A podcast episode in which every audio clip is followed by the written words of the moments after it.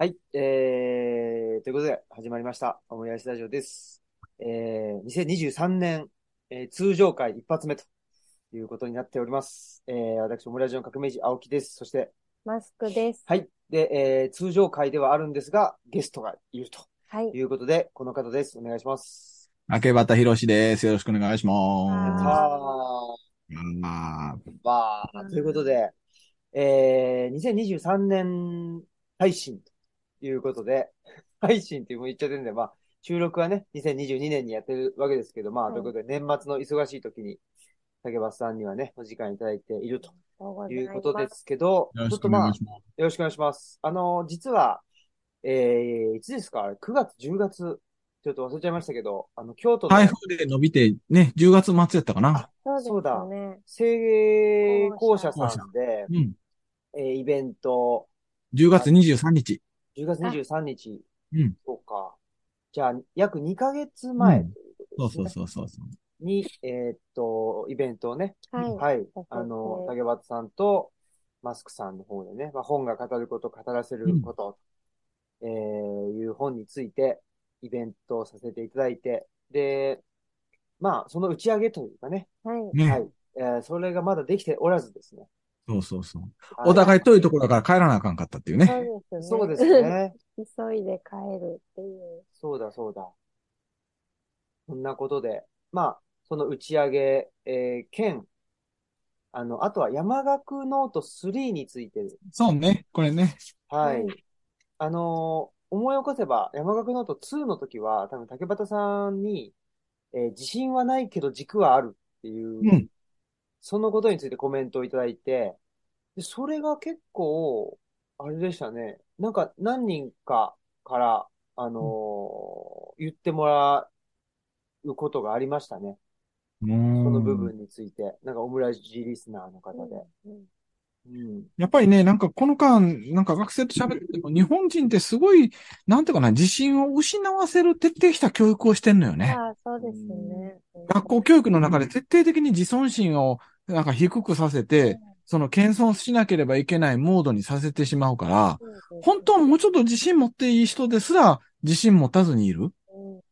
うんだからすごいそれはもったいないと思うけど、でもそういう人らだって軸はあるから、うん自信なくても軸あればいいんじゃないって話をしたんよね、確かね。うんうんうんそんなようなのが、まあ、山學ノート2とこでしたけど、まあ、山學ノート3もね、読んでいただいて、えー、その辺の感想もいただきたいなということも思っていると。あとね、えーまあ、あの、お便りも一通ね、はい。はい、来てたりするので、ぜひ、竹端さんと一緒に、えーお便りにもお答えしたいなという、えー、盛りだくさんのお、1時間ちょっとになるはず、はい。はい。よろしくお願いします。ことです。ちなみに、何やっけ、この山岳ノート3の1年前の記述読んでると、峠の気温はマイナス4度とか書いてあるけど、やっぱり今それぐらい寒いの？もうでも、もっと寒いですね。もっと寒い。はい。どさっと雪が降ったので。ああ、この間。マイナスそれが残ったまま。残ってますね、まだ。残ってて、マイナス、今6とか言ってんじゃないですかね。わお。夜は。うん。うんえ、あの、水道管来らへんの？ああ。水道管も、あの、まあ、ちょろちょろ水出してるんで、なるほど、なるほど。でも、水が出してないと凍るよね。そうですね。なんかご近所の、あの、ち、ちっちゃな美容室やってる方のところうんに髪の毛切りに行って髪の毛染めたら、あの、うん流そうとしたらシャワーが出ないっていうことわお。があって、結局なんか住居部分の方までこっちへっていう、あ流したっていうことがありまそす。れちょっと、あ、あ朝チェックしといてほしかったよね、若そうで干ね。すね。ちょっと、ちょっとドキッとします。うん。でもまあ、あの、通常は12月にはそんなことにならないんで、あ、そうです。そうですね。だだいぶ想定外の事態が起きたっていう感じですね、こちらも。うん。あれなんやっけ、去年、その山岳ノート見たら去年の12月28日は、あの、マイナス4度って言ったけど、それよりも逆に寒さが、こう、きついのが今年は来てるってことね。そうですね。そうですね。なんかうん。12月だったら雪が降っても、まあ、うっすらぐらいで終わってたのが、うんもう本当にどっさりでちょっと雪かきもしたぐらいだったので、お二人は寒いの得意なの？寒暑いのよりはうん寒い方がいいですねう。ん。いいえ35度になるよりはマイナス5度の方が良い。ですね。あのー何がいいかっていうと、うん三つ多分35度よりもマイナス5度の方が、あの、人が来ないんですよね。あの、いや、その、ルチャリブロにとかっていう話というよりも、なんかやっぱその海水浴みたいなのと、まあまあ、スキー場とか行った人はいますけど、はいはいはい、はい。なんか、やっぱり寒い方がシーズンオフって感じして、うんちょっと閑散としてますよね。うん。その閑散としてるぐらいの人口密度が僕らにはちょうどよくて、なるほどね。はい。暑い暑い、ワイワイワイワイ、あちこち行っても人だらけっていうよりも、それがちょっと苦手なんで、なるほど。はい。え、ね、寒い、うん寒ない、寒い日に、いや、あの、ワンコなんか連れて散歩してて、なんでその寒い日に歩くのを言われるぐらいの方がいい？あそうですね。そうですねそれが好きですね。うん。ねえなんでしたっけ？どうんどっち忘れたか、オクラ君やっけ、カボス君やっけ、あどっちやオクラくんです。お、お、お、お、お、お、お、あ、オクラ君と共にマイナス5度歩く。そうですうね。ん。もう、オクラも足が冷たいだろうというう。ん。ワンコは日の方がいい。中大丈夫なのかな？うん。なんか、まあ、犬は、強そうですけどね。あの、寒さには。まあ、いうん犬の犬種にもよるかもしれないですけど、うーん猫は弱いけど。猫はねちょっと。まあ、こたつで丸くなるね。はい。今出てきましたね。出てきてるね。これはカボスカボスカボスですね。カボスはい館長なんで。はい。館長、カボス館長。館長外出ない？冬は外。出ないですね。なんか野生動物がいっぱいいるので、ちょっとあ心配で出せないっていうのがあって。あ。え？オクラ君は大丈夫やけど、カボスさんはダメ、ダメなの？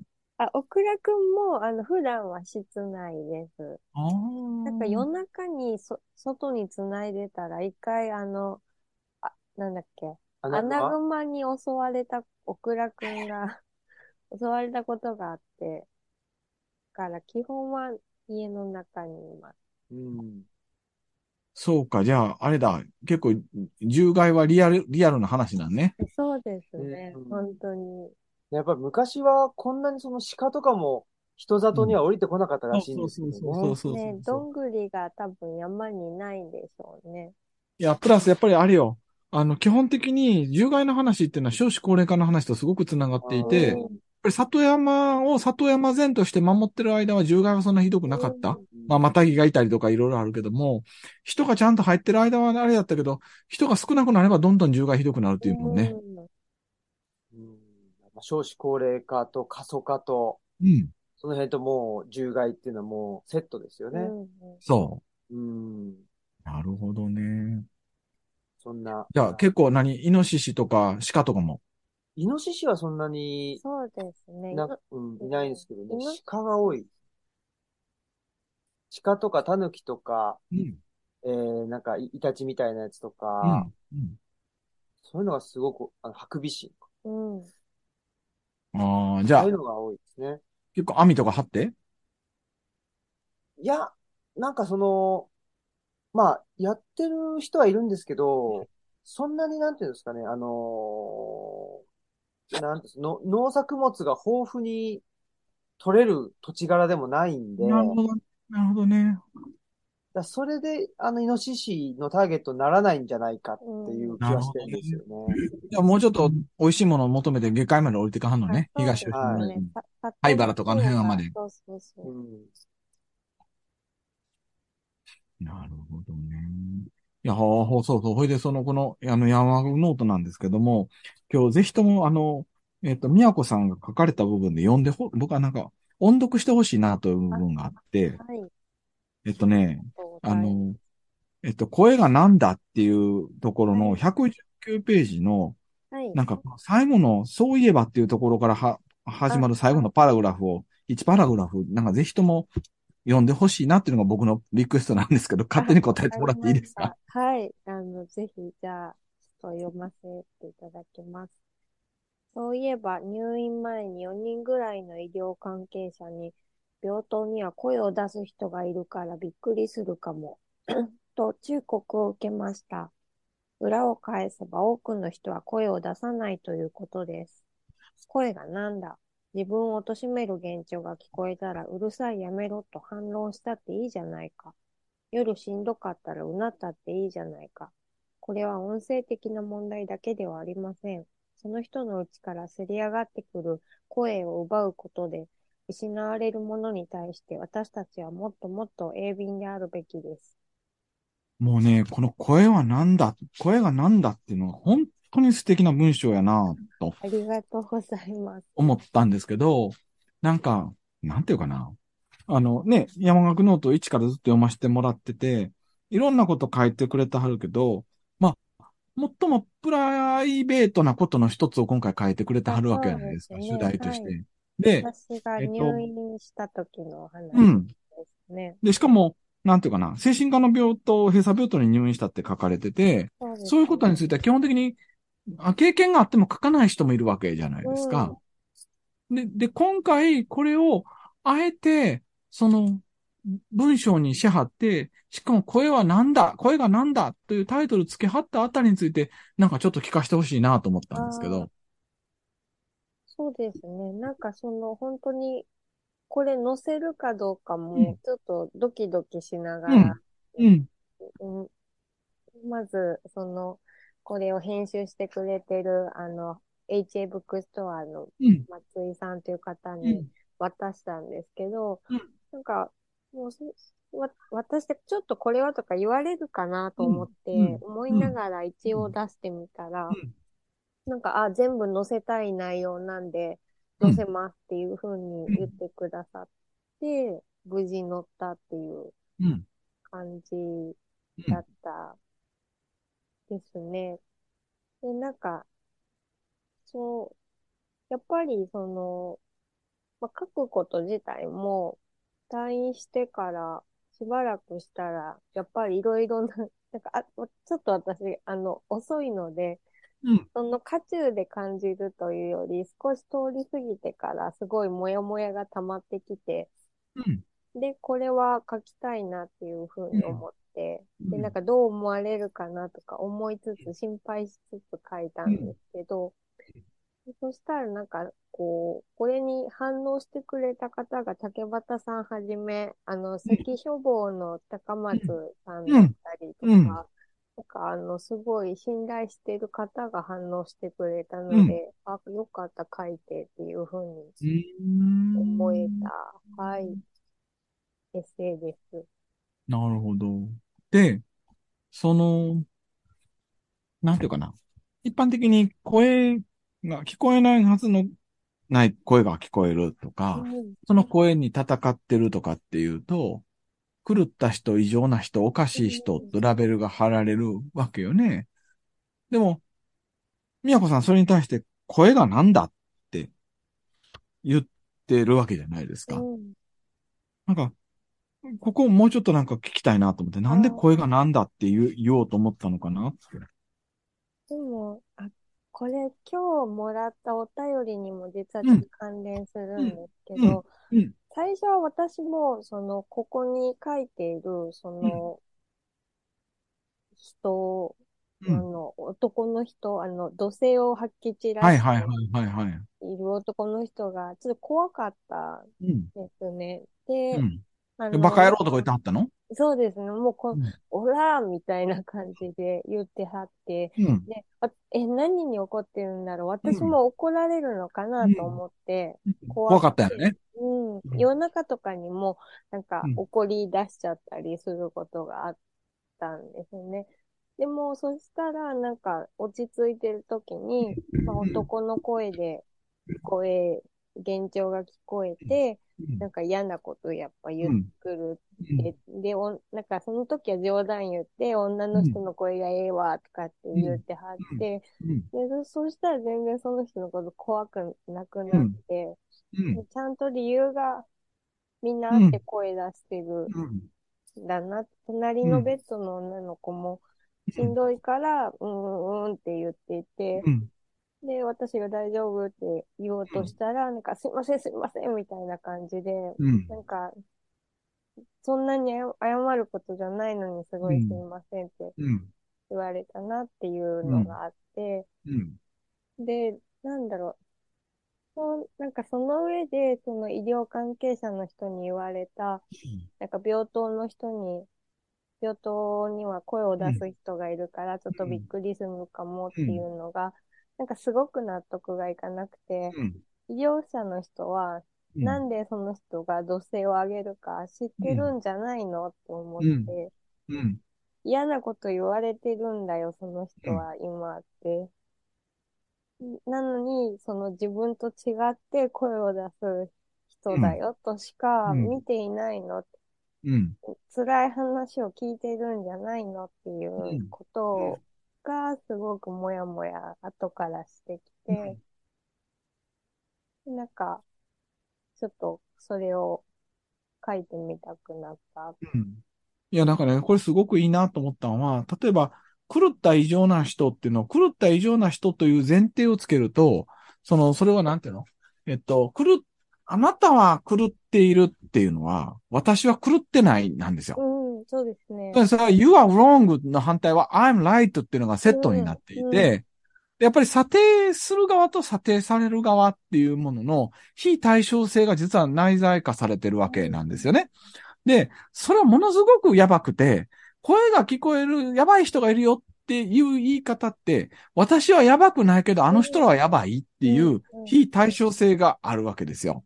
でも僕は、すっごい宮子さんの文章いいなと思ったら、声がなんだっていうじ言った、その一言で、非対称性はなんだっていう話なんよね。うん、うん、あなたに聞こえる声があって、それはなんだって言ってるのは、あなたが狂ってて私は狂ってないとかっていう線引きをせずに、声がなんだっていう、なんか共にっていうような感じがして、その上で、あんたがそんな声聞こえてしんどいのは、私にも、私は聞こえへんけどわかるわ、みたいな、なんか感覚として捉えて、なんかそれがすげえいいなぁというふうに響いたんですけど。うんそうですね。でも本当になんか、たまたまね、その理由を知ることができて、よかったなっていうのは、本当に思って、理由をやっぱ、その男の人が話してるのを聞いて、ああ、なんか一緒じゃないかと思って、自分だって、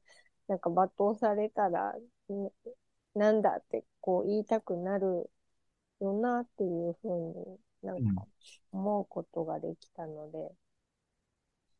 で、で、これはやっぱりね、その、えっ、と、なんていうかな、私だって罵倒されたらっていうふうにスッとい、宮子さん言ってんだけどね、えっと、常識という枠にとらわれていると、常識では声は聞こえないというところで、もう線引いてしまってて、そもそも声が聞こえてる人は異常な世界だっていうふうに線引いちゃってるわけよね。そうか。でも、なんかそんな声聞こえてきたら私は苦しいという、なんていうのかな。それこそオープンダイアログとかで言われるところのば他者の他者性をそのものとして受けてるわけじゃないですか。うんで、これ後で新平さんにもコメント欲しいんだけど、例えば、精神障害者の就労支援とかやってても、健常であったり、真っ当と鍵括弧付きで言われる人の世界に戻ることこそ正しいと思ってると、そこに戻れない人はおかしい、狂ってる、異常だ、ダメだという烙印が貼られるわけですよね。でも、なんていうかな、そんなことはなくて、人には様々な、なんか、それこそ虹色が赤と黄色と青色が分けられへんのと同じように、スペクトラム上にいろんなものが、の世界があって、自分も追い詰められて、知らん間に声が聞こえて、それが女の人で優しくなんか言ってくれる声やったけど、おっさんみたいな声でバカだバカだとか言われたら、そらたまらんよな、みたいなものを、なんか同一、自分と、だ、自分と異なる自分は分かり得ない他者性なんやけど、自分もそうなったら嫌よな、みたいな、なんか同一線上の他者性みたいなのを感じてはるから、多分声がなんだって言えるんやろうな、と思って。それは他者は他者、それはなんか自分、他者の他者性を大事にできひんから狂ってるって思ってしまう、多分医療従事者とは全然そこは理屈違うんやろうなと思って聞いてた、あの、読んでたんですけど。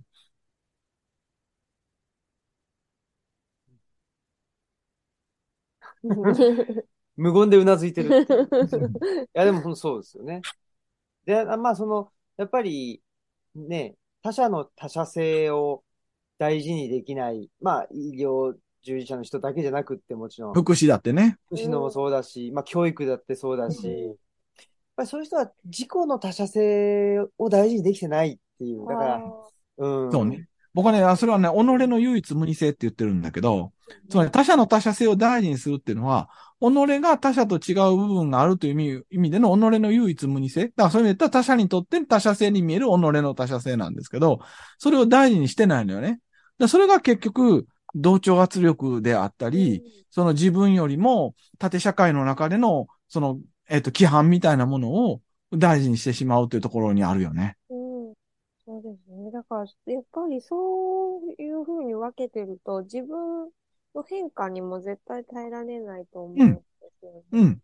自分に罵倒が聞こえ出した場合、もう終わりだって思ってしまうんじゃないかなと。うんうん。そんなはずはないってね。うあんな狂った世界に行くはずがないって。ん。ね。だから、なんか、その、ね、この間そういうちょっと話をしたんですけど、ホラー映画とかの、その怖さっていうのは、絶対に自分はこっち側の人間だって、で、全然違う世界があって怖いっていう、うん、なんかそういうこう、だからホラー映画を見てるとき、私、あの、新平さんから指摘されたんですけど、幽霊の側で見てるよねって言われて、あ、そう、そうなのって、全然気づ、気がつかなかったって。そうか。ゴーストの側で見るのか、ゴーストに襲われる側で見るのかの立ち位置によって見方が全く変わるってことね。そうですね。うん今までだからホラー映画をみんなと同じ楽しみ方をしてなかったんだなっていうことに。うん。そうか、そうか。じゃあ、あの、ああいう、なんやっけ、昔あの、シックスセンスっていうの、僕、ホラー映画ってそれしかぐらいしか見たことないけど、はいあれってシックスセンスが感じる側やったらごく当たり前の話だよね。そうですね。なるほど。ってことは逆に言ったら、ホラー映画で脅かしている人の論理も分かっちゃうってことだよね。あ、そうですね。うん。あ、そんなで怖がらしてるんや、みたいな。あそうですね。なんか、だから、でなんか、ああれよね、その、なんていうかな、あのー、怖がら、怖がらせてるっていうのは、やっぱり、あの、必然ではなくて、何らかの理由があって、うん。うん。結果的に怖がらせてるっていう状態、状況になっているっていう、多うん分そういうことなんうん。だろうなと、うん。うんことですよね。その、うん幽霊側に立っちゃうっていうのは、うん。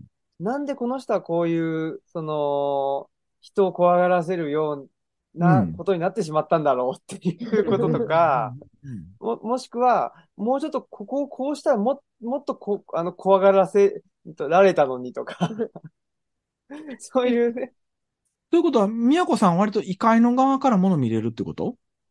割と、その、というか、そ、それ、その自分の視点が異界の側だと気づいてなかった。あ、そうですね。例えば、じゃあ、そうすると、村上春樹の小説でも異界の側から読めるってこと？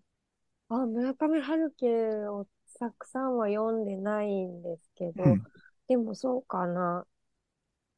えっと、ノルウェーの森だったら、直子の側直子の。っかなのかもしれないですね。てことは、直子の内在的論理が割とありありとわかる。そうですね。わか、多分そう読んでたんだと思います。ってことは、直子の側からすると、僕の不甲斐なさというか、なんやねんみたいなのもやっぱり見えてくる。やっぱりでも僕はどこまでもこっち側によね。いるよねっていうのは思いますね。で、そこで、すごいなんか、なんかこんな展開になると思わへんかったけど、あの、例えば、もうちょっとこっちに来いよとは思わへんの？例えば僕も。ああ、思う、思います。うん。特にやっぱり直子としたら、うん、うん。でも、僕こっち来たら死んじゃうよね。まあそうですね。で、そこで、そのいろんな物語を読んできはった宮子さんに聞きたいのは、この世とあの世の淡いは渡ったらあかんものなのか、佳境可能性のあるものなのかって言ったらどうなのかな？あ、でも、全然書き可能性のあるうんものとして見ていて、やっぱりその鍵となるのは、シックスセンスのあのうん。少年であったり、あの、幽霊が見える人、ゆうん。幽霊が見える人って幽霊より視野が広いと思ってはいはいはいはいはい。な、なるほど。うん。シックスセンスでも幽霊同士はあの見えないっていうことになっているので、少年には幽霊が3人見えてるけど、はいはいはい。幽霊は同士は1人でそこにいるつもりうん。なんですよね。だからあいでも、新平さんなんかはあの少年タイプだなと、あ、あの、あ村上春樹の僕タイプね。僕タイプかなって思ってるんですけど。うん。でもなんか僕は、いい幽幽霊、僕はね、なんか、なんていうんですかね、全部見えちゃうんですよ、どっちかというと。その、あの、い幽霊の内在的な論理もわかるし、で、幽霊、幽霊でも内在的論理ってそれぞれ違ったりするんで、そうね。それもわかるし、で、まあ生きてる人もわかるし、うんっていう感じで、だから僕からすると、まあ、みんなそれなり、それなりっていうか自分なりに生きていきたいんだよねっていううんと。ころが、なんか、あの、見えちゃって、うん。ほんで、なんか、あ、あの、うんみんな同じような、同じようなことを目指してるんだけど、あ、なんかうまくいかないっていうのが、まあ世の中なのかなとかって、なんかそういう感想になっちゃうみたいなところありますね。うんで、その、宮子さんがあっち側のみで見えるっていうのは何？もうなんか僕にはあんまり感情移入できずに、直子の側にばばっちり行っちゃうっていうこと？そうですね。僕のことはあんまりよくわからないし、なんなのこの人みたいな。そうですね。分かってくれへんの？みたいなそ。うですね。どっちかというと、うん。なるほどね。で、その、な、そう言ったら、まさに彼岸と志願の話になると、彼岸から見てはると、なんていうの？その、志願の側のあたふたさがあたふたさとして見えてくるってこと？ああ、そうですね。それは、志願の方が見える。彼岸にいるお互いでは見えにくい、何かこう、佳境が必要なんですけど、志願を、こう、ちょっと離れて見てるっていううん。うん。感じですかね。なるほど。で、一個教えてほしいのは、例えば声が聞こえるっていう事態を指して、よく、それは彼岸に行ったみたいな、いわゆる狂ってしまったみたいな形で言うけども、宮子さんからしたらそれはそうなの？違うの？ああ、でも、そ、言ったかもしれないけど、それってなんか言ったきりではない、うそういうふうには思っていますね。そういうのに、こう、いきつ戻りつができるっていうこと？あるいは一度彼岸に行ったかもしれないんだけど、ヒュッと引き戻されるっていう感じ？それもあると思いますね。なんか、こう、やっぱり、ホラーとか、みみんな恐怖するのは言ったきりになることですよね。うん。でもなんかそこが言ったきりじゃないんじゃないかってすごく思いますね。実際この病院のね、の男の人も、うんなんかケロッとしてね、あの、うん聞こえるんだっていうことを説明できる時もあるので、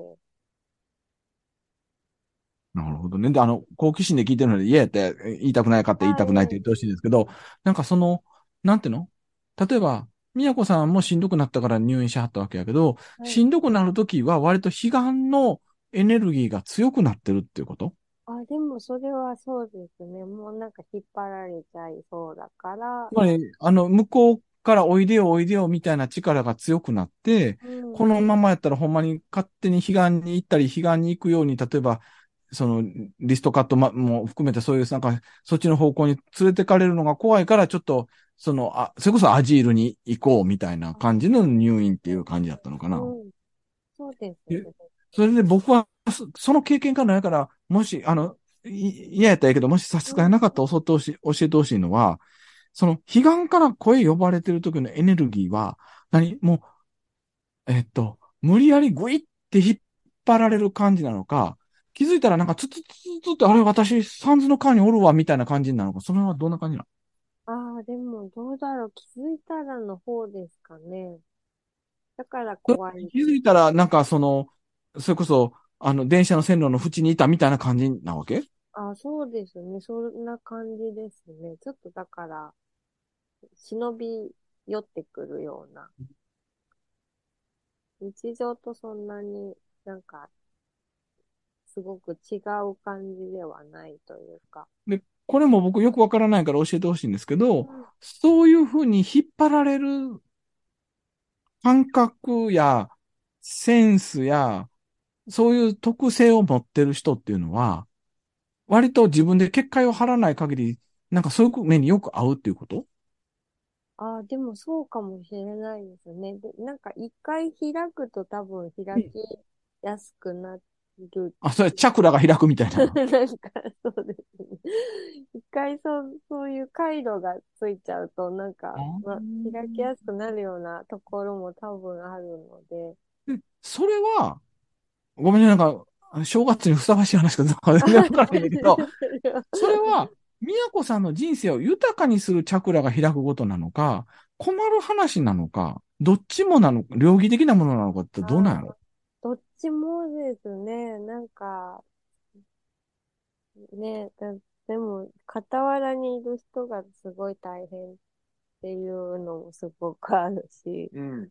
でも、でも私は、でも私は文章を書くということにおいては、そう、そその、すごく引っ張られたっていうことがあってから文章を書き始めたなっていうのがあるので。でもうちょっと教えて、そのすごくひら、その引っ張られた時からなぜ文章が書けるようになったの？なんでですかね。なんかこう、それまでは文章を書くって言ったら、うん。まあ、図図書館のそのうん。開放とかで、うん。まあ、こんな本がありますうん。よとか、この時期にはっていう、なんか、他のひ人の紹介をだったんですけど、自分のことをそんなに語るっていう発想とか、自分のことを語る言葉を持っていなかったんですけど、うん。強く引っ張られた後に、うん。なんか強く引っ張られたことについて、やっぱすごく考えるようになって、で、そん、やっぱ、あ、あんなにもう引っ張られるのはちょっと困るっていうふうに思ったので、あの、なんか、じ、なんだろう。ちょっと認知行動療法的なワーク、グループワークを受けたりして、でそのグループワークは、なんかその人がちょっと楽になる言葉をみんなで考えて、どれにしようって言って、で、うん。それを、あの、自分に何度もこう、すり込むみたいな、なるほど。うん、ワークだったんですけど、うん。なんかそのワークを一人でや、やるっていう気持ちで文章を書いてるんですよね。なんかほんまに文章はリハビリって言うけど、ほんまにそうなんあ、ねそうですね。本当に、だから自分の、整理のためとなか。引っ張られすぎるときに書くっていう。なんか、こんなこと言ったらなんやけど、なんか、新平さんの文章は割とこ、こ、この予感があるんだけど、たまに宮子さんの文章、割ときつ、なんかし、えっと、普段緩いはずなのに、この時の文章も含めて、たまに張り詰めてる、うんピリッとした文章があっうんて、それは何やろうと思ってたら、もしかしたら、そう、それがちょっと入ってるってことなのかあ、な。そうですね。本当に。だから、なんか生きるために書書かなきゃいけないっていう時があって、うん。うん。で、その時の方がギア入るよね、ぐいあ、っと。まあそうですね。すごい集中もするし、で、もっと言ったら普段寸止めにしてる言葉は割とズバズバっと言うよね、その時の方が、。あそうかもしれないですね。なんか外れてるというか。あーなるほど。で、ルチャリブロでこ、この世の側にいる新平さんは今の話聞いててどんな感じ？うーん。まあ、結構、そ、見えてるのとは違いますよね。うん。だから、なんでしょうね。そのまあ、志願と悲願っていう分け方をして、で、彼岸の図書館とかって言っているのって、あれですけど、なんでしょうね。そそもそも、志願側の人間じゃなかったみたいなところはあるんじゃないですかね。だからみんながみんなその、いわゆる志願というか現代社会にいるようなうん。気がしているし、うん。自分もそういうもんだと思ってうんいるのかもしれないんですけど、やっぱり、なんでしょうね。うーん、相当がん、頑張るというか、そう無理してうん。現代社会に合わせている人が多いし、うん。まあ、ね、あのー妻もそういう側の人間、うん。側というか、そういう人間で、でもこれ一つは、現代社会ってもの自体が、そうだね。やっぱり、はい、へ変質してきているというか、もうちょっと現代社会っていうのが緩やかであれば、あのー志願に入れたうん。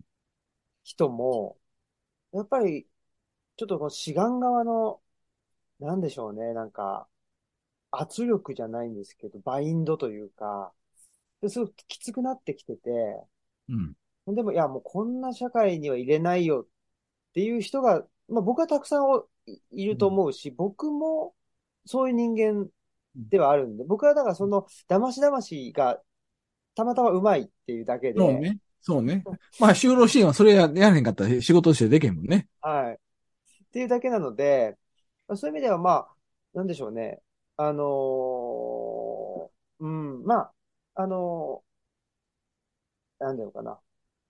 えーっと、い生き物としてし死ぬという意味での悲願に引っ張られちゃうっていうのはあると思うんですけど、でもやっぱりそもそも今の社会を志願としたときに、やっぱこう志願に生きていくっていうのは相当しんどいよねっていうねことですよね。いや、それはやっぱり、まあ僕は、その騙し騙しだし、多分みんな騙し騙しなんとかやってるところはあるんでしょうけど、そこが騙し騙しできないっていうと、まあいわゆる障害っていうふうにまあ言われるっていうことなんだろうなっていうのは。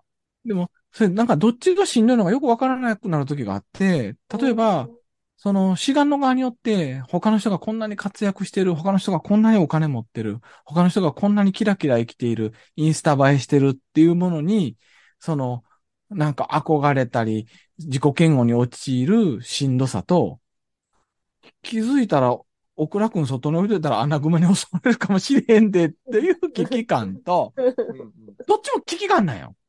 そうですね。うんつまり、し自然というわけのわからんものと横にいるひ、その悲願の怖さと、コントロールされた世界やけど、そこの中で憧れも自己嫌悪もセットにされて、めっちゃそれを SNS 的に恋焦がれるように仕向けられてしまう。消費者的に YouTube だの、なんだの見せられて、そこに比較せざるを得ないようになってしまう怖さ。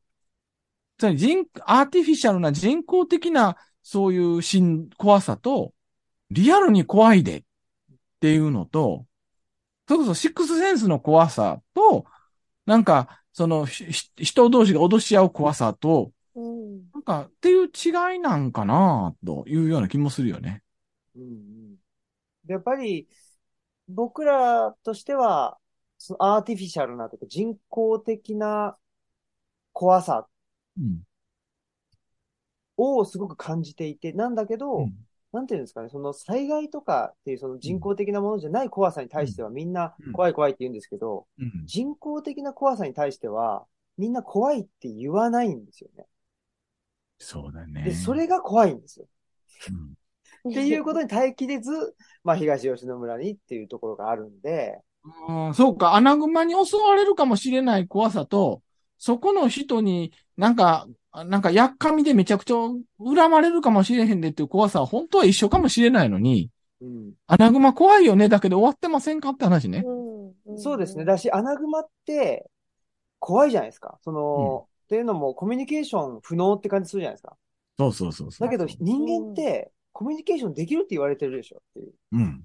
にもかかわらず、なんでそんな怖いことすんのとか、そこが、前提がぜ違いますよね。うん。あそういう意味で、まあこれ僕はまあ両方ああって、あの、うん両方あるのが健全だと思ってるんですけど、うん。ただやっぱり街に住んでるともう全部自分は理解できる。みんなも理解できるはずなのに、なんで理解できないことがこんなに起こるの？うんっていう怖さうん。ですよね。うん。だ、だけどやっぱり、まあ、こういう田舎に越してくると、いや、あ、アナグマはそりゃ怖いよね、とか、うんあのー川、川が増水してきたら、うんいや、そりゃ怖いよね。そりゃ避難しないとねっていう、すごいダイレクトですよね、怖さが。うんでも、もしかしたら、隣人の怖さも本当は穴熊や川の増水の怖さと同じなのかもしれないんだけど、それを了解可能な風に縮減してしまってる我々がおるかもしれんよね。んそうですね。うんそれは、すごくあると思いますね。うん。で、それで幻聴が聞こえる人だけ、急に増水しただの穴熊と一緒になって、わけわからへんって言うんだけど、いや、分かってるはずの隣の人だって実は怖いかもしれへんよって話よね。うん、そうですよね。なんか、分かった気になってるだけじゃないかっていうことをすごく思いますね。やっぱり人間の、なんでしょう、そのアーティフィシャルうんなというか、うん。部分だけをうん見て、人間ってこうだよねってうん。言っちゃってるところがうん。あるんだと思うんですよね。うん。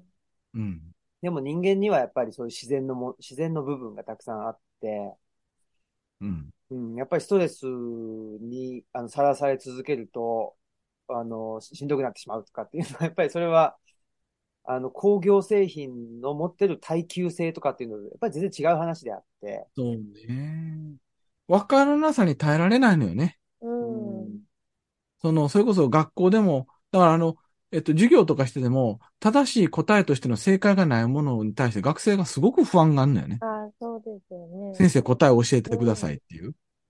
で、それはやっぱり分からなさに耐えるということが学校空間の中から抜けてしまってる。うん。うんもしかしたら教員の側がそれをあしたらあかんというふうに思い込んでしまってる部分もあるんちゃうかなという気がするんですけど、現実の問題なんか分からんことだらけなんよね。そうですよね。だから図書館に、あの、大学図書館にいた頃に、まあ、一年生が入ってきたら、うんあの、図書館の使い方を教えるっていう授業をずっとやってあれをね。けど、その時に、あの、もう、高校までは答えがある問題を先生が用意してくれて、それに答えてたけど、うん。これからは世の中にも答えがない問題について扱っていかなきゃいけなくて、それは大学を卒業してからもずっとそうだよって言うと、なんかすごいポカンとされるというか、なんじゃそりゃみたいな顔をされることが多かったでねです。それね、ポカンとしてる間まだいいんですよ。僕、大学2年生ぐらいの授業、1年生の授業の2年生の授業の、それずっとやるでしょ？そのうちね、学生たち腹立ってくんのよ。あ、怒ってる。うん。ね、なんで怒ってくるかって言ったら、ちょっと待ってって、これまでの高校の先生は、正しい答えを暗記したら評価してくれるのに、どうして竹畑先生はそれを評価してくれないんですか。いや、あんたらい、あんたら社会入れてたらそんな答えのない問題ばっかりやんって言って。いや、誰もそんな教えてくれへんかったって。わうんいや、でもそもそもだん、どんなパートナーと一緒に暮らしたら幸せになれるかとか、どんな仕事に就いたら幸せになれるかなんて答えないやんって言ったー。ら。いうん。や、だから不安やから公務員になりたいんですって言うのよ。うんあ、だからその理想のパートナーとかっていうのは、何と、あのえー出身大学であったり、そうそうそう。であったり、そういうところで測ろうとする。そうそうそう。あるいは公務員になってたら安定してるから大丈夫とかね。あうん恐ろしいですよね。いや、僕だから、あのー定期的に通院してる病院がうん半年一回行ってるんですけど、まあ、うんそれが西宮、うん。西宮北口にあるんですけどね。はいはいはいはい、はい。西宮北口に行く、その病院に通院すると、僕自分でもわかるんですけど、あの、ツイートが増えるんですよね。へで、ツイートが増えるって何なのかっていうと、それだけその違和感を感じてる。ーうん。うん。違和感感じると、ついツイートしちゃうっていうのがあって、で、それがさっきのやっぱり話で、あの、西宮北口駅の周辺の、あの、進学塾の多さ。ね。それが、やっぱり、あのー一つは、えーそこで、ただひたすら、えー問題に対して、だその出された問題をどう、あの、いかに効率的に解くかっていうのを反復練習さ,、うん。させられているという、うん。その、あの磁場というか、うん。そういうものも感じるし、うん。あとはやっぱりそれに対して、その教育費をいくらかけたみたいな、ええそれがいわゆるコスパっていう話になってくると、ねこれぐらいかけたんだから、これぐらいの、まあ、あの、フィードバックですよね。うんその出身大学であったり、うんこれぐらいの年収を稼げる、あの、ね仕事についてよねという、なんかそういう圧というか、なんか空気みたいなのすごく感じるっていうのが一つと、あともう一個は、あのやっぱ高齢の方が、その、なんでしょうね、あの、えーど道路の交通整理のお仕事とかいろいろはいしてて、はいはい。で、まあ、西宮北口自体、その高齢者がやっぱす、まあ、目に見えては少ない感じがするんですよね。うん。そうすると、やっぱりそういう仕事についてるし人っていうのは、高齢者の人っていうのは、すべからくそういう仕事なんでしょうね。その交通整理とか、そういう仕事してて、うん。そうすると、まあ、例えば医療費うん。とか、まあ、ね、であったり、ね、年金が、うん。がこれだけもらってるとかっていう、いうことに対して、なんか生きていくことに対して、じゃあ、えっ、と、いくらぐらいあればいいでしょ？みたいな。うん。で、で、そのいくらぐらいが稼げるんだったら仕事は何でもいいでしょ？みたいな。なんかそういう、なんか人を大事にしないね。社会のメッセージを勝手に僕は受け取ってしまって、やっぱこれ、その教育費にせよ、あの、医療費にせよ、何にせよ、あ、この数値で、まあ、さっきの年収いくらにせよ、数値で人間のか、を価値づけることによって失われてるものって、これ尊厳だなって、ものすごく思いましたね。人間として生きるという尊厳。だから、なんていうかな、その、評価可能なものの中に縛られる数値で序列化されるっていうしんどさは、都会の方が現れやすいっていうのはね、うん僕、あの、西宮北口から某二駅ぐらい行ったところから、ちょっと山登ったところの大学に非常勤に行ってるわけですよ。うんまあ、細かいこと言わないけどね。で、そこ、で、す、でね、僕が勤めてる大学と違ってめっちゃおしゃれな子多いんよ。あで、僕は11月ぐらいに非常勤に行ってびっくりしたことがあって、その日ちょっと寒くなった日やってんけど、その日で今年のトレンドが分かったんや。あ、去年のトレンド。あ、なるほど。この秋冬のトレンドは、クリーム系のミニスカートで黒いロングブーツなんだって分かったよね。なんでかって言ったらみんな同じやったあ。よ。うん。めっちゃそれぞれ可愛い子ばっかりなんよ。うん美しくてお金かけてはって、ええもん持ってるって、めっちゃ分かってんけど、すべからくそれやったんよ。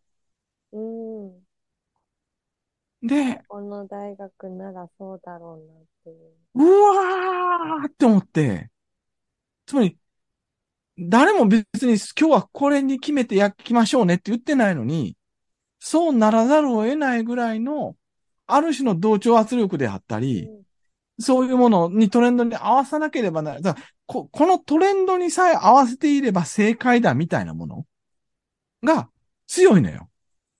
で、これは東吉野村にもあれへんし。僕の姫路にも少ないのよね。あの、だ、だ、その、あの、うん駅前に対して、うちの学生に言ったら、先生、悪いけど、神戸、佐野宮君やったら着るけど、姫路だったら着いひんって言われて、あ、そうですかってことで、学生に。でも、なんての？その、三宮に行くときはそれを着ていかなければいけない。あるいは西北やったらそれを着てなければならないみたいな、その同調圧力だったり、正解元素のきつさってやっぱりしんどいよね。うん。そう思いますね。繰り返しよ。めっちゃみんな可愛いし、おしゃれやし、素敵な服なんよ。でも、それを3人、5人、10人見てたらさ、うん。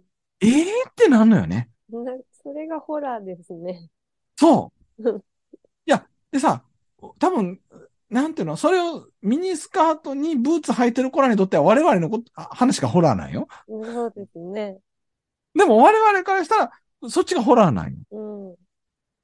つまり、もしかしたら、何が恐怖なのか、何が恐ろしいのかっていう軸が、みんなと合わせることは恐ろしくないですかということ自体が恐怖だと思ってる人と、みんなと合わせるのは恐怖よねっていうのとの、全く別世界かもしれんよね。そうですね。ねだからまあ、あのー、ね、と声がなんだっていうのはね、うん、そういうその、時にね、みんなが、あの、同じような洋服着てる時に、ね、もう一人フワちゃんみたいな、そう着てくみたいな、そういう、そう、そう、そういうことだしね人ですね。うんそれは服がなんだよね。うん、そうですね。そうそうそでも、やっぱりそうですね。フワちゃんみたいな着てきたから、もう、じゃあ、病院に行きなさい。あっち行ってる。だから、逆に言ったら、何の服着てようが、何の声出してようが、どんな振る舞いしてようが、その人はその人でいいってなった時に、その尊厳が守られてたら、その人にとっての、その、あっちから引っ張られるエネルギーは低減されてるかもしれないのよね。うんそうですね。つまり、そういう他の人とは違う自己表現、しんどさを出したときに、それをそのものとしてキャッチしてくれたよって思ったら、まだ志願の側にキャッチされてる気がするんだけど、その時にみんなやばーっていう風に見てしまったら、うんあ、私この世おったらあかんや、あの世の側に行かなあかんやみたいに、こうスルスルって引っ張られる力が強くなるのよね。そうですね。やっぱり、なんか、そういうところかな。なんか、幽霊がお互いが見えないっていうのは、うんなんか、自分の苦しみを自分の表現でしたときに、うん。誰にも伝わらなかったら自分の中だけに閉じ込められてしまうというか、うん。そういうところにあるのかなっていうのは。そうそう。それで思い出したのは、あれ、あの、宮子さん教えてくれたクラバート読んだよあ、。クラバート、はい。で、今なんかふと思ってんけど、クラバートって、もしかしたら、あの、えっと、小麦引く小屋は、あの世かもしれへんのよね。あ、そうですね。で。それを逆に言ったらうん、あそこには入り込んでしまった主人公が、ちゃんとそこで、一人一人、ね、年に一人殺されてしまう人らを、ちゃんとそのものとして認めて、うん。つまり要は幽霊とされてたものをリアルな人として受け止めることによって、彼は違う転換になったのかもしれないなと今ふと思って。そうですよね。で、ちゃんと一人一人と接しての、ユーロという親友も得て、うん。うん。で何度もの親方にノーという練習をしうんてっていう、うんそういう段階があったからこそ、今までのその見習いと違う展開になったのかな。だそうするとね、実は死眼であれ、悲願であれ、そこで幽霊であれ、人間であれ、私はあなたとちゃんときちんと出会うということをできているのか、うん、それは悲願でも死眼でもそれをしないのかによって全然変わってくるね。そうですね。で、それで言うともしかしたら村上春樹の僕は、志願には行かれへんねんけど、なんとか、そう、あ、悲願には行かれへんねんけど、なんとか志願にいながらも、頑張ってコンタクトしようと、あの、失敗しながらも模索してんのよね。うん。そういう話だったのかなと思うと。で、下手くそやから井戸に入ったりね。そうですね。下手くそやからいろんな人に、あの、あの、なんか、あの、悲願に引っ張り込まれたりして困ったなぁなんやけど、そうですね。なんか、でもうんそこ、そう、そこで多分、なんていうかな。一人の人間として、なんか同調圧力に巻き込まれずに、そこで出会ったあなたときちんと出会い続けるかどうかっていうのは大きいね。うん、そうですね。で、よくわからへんけど、なんで宮子さんはそこで出会い続けることができるの？なんで、なんででしょう。でも私、その、自分では志願にすごいちゃんと、あの、大大学図書館に勤めて、志願の側にいるぞっていう時からもう、なんか多分違ってたみたいで、そう、自覚はないんですけど、そのバットマンのダークナイトを、うんあの、一緒に見た時に、うん。なんか終わってから、あの、ジョそのバットマンの敵役である、悪役であるジョーカーのことを、なんかジョーカーがあの時ああしてたら、ジョーカーが勝ってたのにって言って、そっちの、なんでって思私は全く覚えてないんですけど、この間そうやって言ってたよって聞かされて、うん。から、もう最初からちょっとそっちの、そういや、あの、僕から見るとわわかるんですよね。うん。その、なん、なんで無理して、そっちに、そっちにっていうかあなーそこにいて、うんそれよりも、まあ、あのなんでしょうね。ひ、彼岸に、彼岸にとかって志願にとかっていう感じじゃないんですけど、そんなになんか無理して全方位的に、その今の社会に合わせようとしなくても、もうちょっとその、なんでしょうね。まあ、それこそ、そのみんなに合わせなくっても自分のがいいって思うことをやったら、もう楽になるし、そっちの方が全然いいとこ出るよね、みたいな、そういう人のことは僕結構よく分かっちゃう、うん。見えちゃうんで、え、それちょっと教えて、し新平さんは、その、この世の側に割と軸足を置きながらも見えちゃうのはなんで？いや、これ分かんないんですよね。み見えちゃうんで。でもなんか、私は、こ話を聞いてて、あの、それじゃないかと思うのが、うん。あの、小さい頃お母様の職場が病院で、そこに、あの、よく学校終わったら病院行ってたっていう経験、なんか、だから、けん、なんか健常な人がうん。基本じゃないとうん。いうところが、うん。その視点を形作ってるんじゃないかと思ってるんですけど。なるほどね。でも、その、新兵さんから見ると、宮子さんは無理して、あの、この世の中にアジャストしようとしてるのがしんどそうやに見えたよね。そうですね。うん。で、その時に、今日こんな話すると思っていいかったけど、ごめんね、なんかめっちゃ面白いから。えっと、完全にあの世に行って、命を落としてしまうことなく、かつこの世の呪縛にはまることなく生きるにはどうしたらいいんだろう？ん。難しいですね、それは。うんそれは、だから、僕も、僕もだから、まあ、あの、病気して、ほんで、まあ、なん、このす、こまあ、す血液検査して数値が出て、う。これで生きてんのは、あのーまあ、たまたまだよねっていううん。こと言われて、その時でもすごいしんどかったんですよね。もう体も動かない中で、体動かなきゃいけないし、ん脳みそも動かない中で、うん。あの、ゼミで議論しなきゃいけないしとか、うん。で、その時に、あ、んまあ、あの、え、なんですか、今すぐ入院しなさいって言われて、で、ああ、入院できた、助かったって思ったんですけど、なんか、その時に、まあ、もしかしたらそのまま、ね、あのうん亡くなってたかもしれないしう、ん。それわかんないんですよね。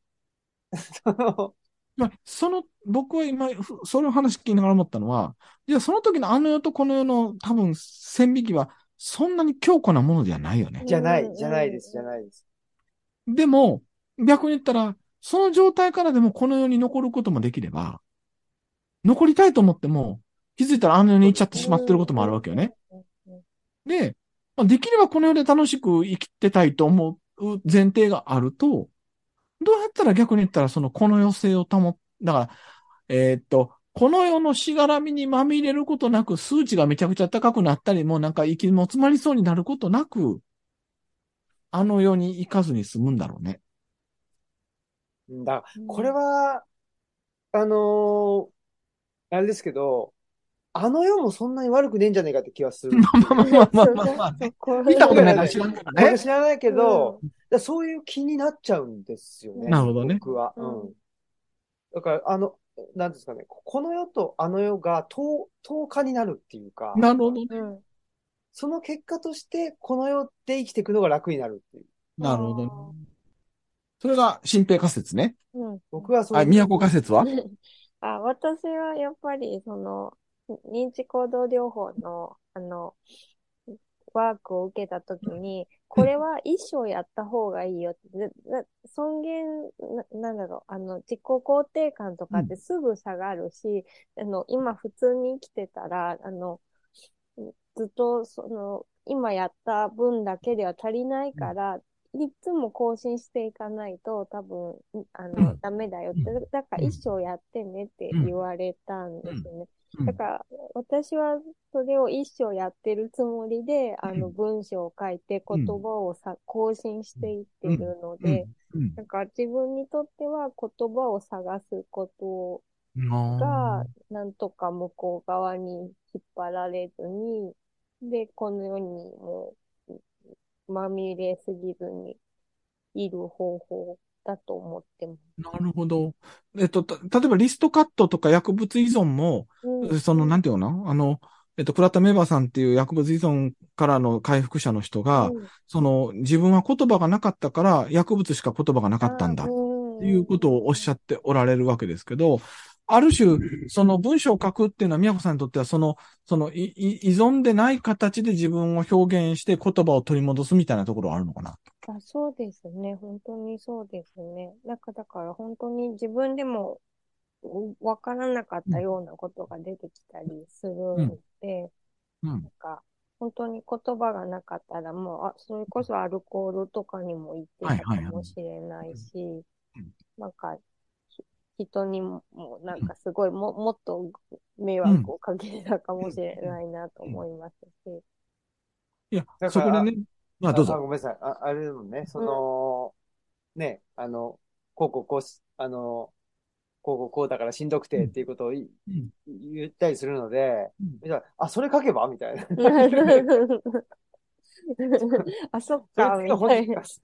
次の本に入れようとか言ってう ん言ったりとかね。いや、ちょうどなんか今、あの、えっと、依存症と日本社会っていうのをぶちょっと原稿で書かなあかんくて、えっと、たまたまこのし、私癖する社会っていう本を読んでたらね、これは、実はその、シェフさんっていう、その、サイコロジーがもともと専門の人が、つまり要は、アディクション、つまり依存症みたいなものを病理として考えるんじゃなくて、その、あいや、私癖的な行動を強制するシステムがあって、うんうんそれが依存症し、依存症を強制する社会なんだ。だから社会の側の、そういう追い込むような、そのその私癖システムみたいなものの方が、むしろ病理なんだ、みたいな。うんその中で関係性としての刺激が始まっていくんだ。それがアルコールであったり、強依存であったり、DV であったりするんだ、みたいなことを言ってるわけですよね。で、なんか今のミクさんの話とつなげると、例えばその時に言葉を持たなかったら、依存だったり、ああアルコールや薬物や強依存という形での刺激の方に行ったものが、言葉を取り戻すことによって、そうじゃない形、その刺激するシシステムみたいなものから抜け出すきっかけを持てたのかなとなんか聞きながら思って。そうかもしれないですね、本当に。で、それはさっきの西北の話に戻、別に西北が悪いわけじゃないんだけど、西北的な、いわゆる、その、はっきり言ったら消費社会をどんどん、なんかこう、なんかどんどんもっと買ってくれ、もっと買ってくれ、もっと買わなかったらあなたは、あの、なんか、貧弱に見えるぞ、みたいな形で消費を煽るような場所にいると、ある種消費という私癖を強制するし社会なわけじゃないですか。うん。で、東吉村はそれがあれへんから、消費せんでもええわけやけど、ね。ある種資本主義というところではその消費を一生懸命、そう依存的に刺激的にさせることによって、なんかこう、なんていうの？やっとなんか、経済回してるんやっていう気になってるけど、うん。なんか、そうやないものが、あの世やとしたとき、あの世とか、悲願って言われたときに、実は志願の方が、もしかしたら、その刺激システムを強制するという意味での病理なんかもしてへんよね。うん。そうですね。それが多分やっぱりしんど、一番しんどかったところなのかなと思いますね。で、それが、新平さんが西北に行ったらツイートが増えるって話になるんだよね。うん。そうなんですよね。だから、ね、あの、うーん。まあでもね、やっぱり、も、文字は、文字というか、でね、綴ってはいるけど、やっぱり、そうなりがちだもんね。その、依存しがちっていうあか、うんそう。だから、それ言ったら、宮子さんに聞きたいのは、例えば文字書いてても、ツイッターとか、インスタでもそうだけど、他者に評価されて、いいねを押されるための文章ではなく、はい。自分の魂を取り戻す文章になってんのよね。あそうですね。私、その、他者にいいねもらうやつは全然ダメで、なんか苦手。で、ここの違いをちょっと教えてほしいんですけど、うん。で、宮子さんはどうしてその他者にいいね、多くの人がそれこそ私癖になってる他者にいいねもらう文章は宮子さんどうしてダメで、他者にいいねじゃなく自分の魂を取り戻す文章、ある種一定の人からしたらそれはすごくしんどいことって思われるようなことの方が宮子さんにとって大事なんだろうん。やっぱ自分、自分のために、その命がけで書いてるというか、うん。これをうん。こううまくだ出せなかったら、もう本当に強く引っ張られて。再び引っ張られてしまうっていう危機感があって書いてる文章とうん、なんか、あの、他の人にどう思われるかなって思いながら書いてる文章だとやっぱり全然違っていて、っぱりその、さっきのあの認知行動療法、うんうん。あの SEP っていうあの、自分で自分の自己肯定感を、うん。うん。あのケアしてあげるっていう方法なんですけど、まあそのつもりで書いてるうん。と、時は本当にもうなんかそれがで、できなかったら、うん。本当に、あの、向こう側に強く引っ張られてしまうっていう危機感がすごいんですかね。うん。だから、その、もう、いいねもらえるかどうかって、すごい、そうその問題に当たると、もうどうでもよくなるというか、うん。だから、逼迫感が違うと思うんですよ。より自分の底というか、より自分のなんか本質的な部分に触るからこそ、そんないいねなんかどうでもええねんって話になるってことそうで。すね。だから結構眠れない夜にすごい静かな時に一人で書くっていうことも多くて、鹿の声でも聞きながら。そうですね。鹿の声聞いてますね。なるほどね。あ、お便りがあ、あ、すみません。はい、どうぞどう読ぞ。むのをうん忘れてたので、そろそろちょっとはい、お今まで話した内容ともすごいリンクするんですけれども、えっと、村地ネーム、酒ハラスさん、職業歯科医師の方です。うんこんにちは。初めてお便りします。最近聞き始めたら面白くて配信を楽しみにしています。ところで、前々回の幽霊の話の回で、三浦淳さんの話を思い出しました。三浦さんの事務所の隣が怖い系の事務所だった時に、若いもんが怖がってるけど、お前のところは何をしてるんだと聞かれ、よくわからないものが一番怖いんだと思ったという話です。反社会的と言われる人も自分を社会の内として考えるんだと思うと皮肉な感じですが、僕は普段自分のことを社会の内側にいると思って暮らしていますが、自分の表現していることが伝わらないことも多く、そんな時に実は自分は幽霊の側だったのかと思ってしまいます。かっこネタバレですが、それこそシックスセンスのラストのように。あと、幽霊といえば、ポール・オースターの小説を思い出して、久しぶりに読み返したくなりました。取り留めのない話ですみません。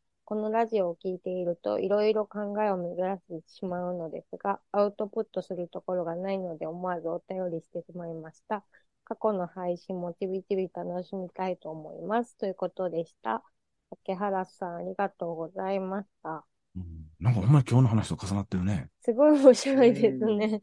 この、ちなみにね、僕今、その話聞いて思ってんけど、反社会勢力と言われる人ほど社会を意識してる人はいないよね。ああ、やっぱそうですかね。うんつまり社会の枠とか社会、だから、それは非合法と言われるようなカテゴライズで何かをしてる人ほど合法の枠を意識してる人はいないですよね。ああ、なるほど。だから、は反社会勢力ですっていう、あの、それこそみんなミニスカートじゃないけど、うんみんな、あの、いかつい、なんか、柄シャツとうん、なんか、色のついた背広とかいうのを、みんな着てるなっていうのが。うん。だそういう意味で言ったらルールにものすごく厳格なんよね。そうですね。それは社会のルールとは違うかもしれへんけど、彼らが思うルールにものすごく厳格だという意味ではあ、そうですよね。それはきっとそうなんですよね。あ、ある種、その、なんていうの？対象関係というか、入れ子の状態というか、そうよね。で、多分、幽霊というのが、あの世とこの世を結ぶものだとしたときに、その、なんていうかな、は反社会、社会、あるいは合法、非合法というものの、その境界を越えていくっていうことなんだけど、おそらく社会の規範をが守らなければならないと頑張ってる人と、し反社会という枠組みを頑張ろうとしている人は、なかなかそこをうまくいけないという、その共通性があるのかもしれないよね。あそうですよね。だから実はすごい喋ったらしんどさが似てるかもしれないって、うんめっちゃ共感できるかもしれないです、ねでも逆に言ったらね、似すぎてて、え近親像をするのかもね。ああ、そうか、そっちに行くのか。でもね、あのー日本でもアメリカでもそうだけど、警察の、そ警察、そのギャングとか暴力団を取り締まってる、あね、中に、その向こう側の人がいたとか、あ結ー、構その、だから表裏一体あっていうか、似てんでしょうね。あそううんそうい警う、察官も。そういう映画とかもありますよね。そうそうそうほぼもう、あの、あっち側の人じゃないみたいな形うんで捜査を行ってるみたいな。そうそうそうそうそうそう。うんだから、なんていうの？それは多分その、暴力というものを内在化している組織は、共通してはらんでしまうものなのかもね。うん。うん合法暴力と非合法暴力のあ戦いでしょ？そうですね。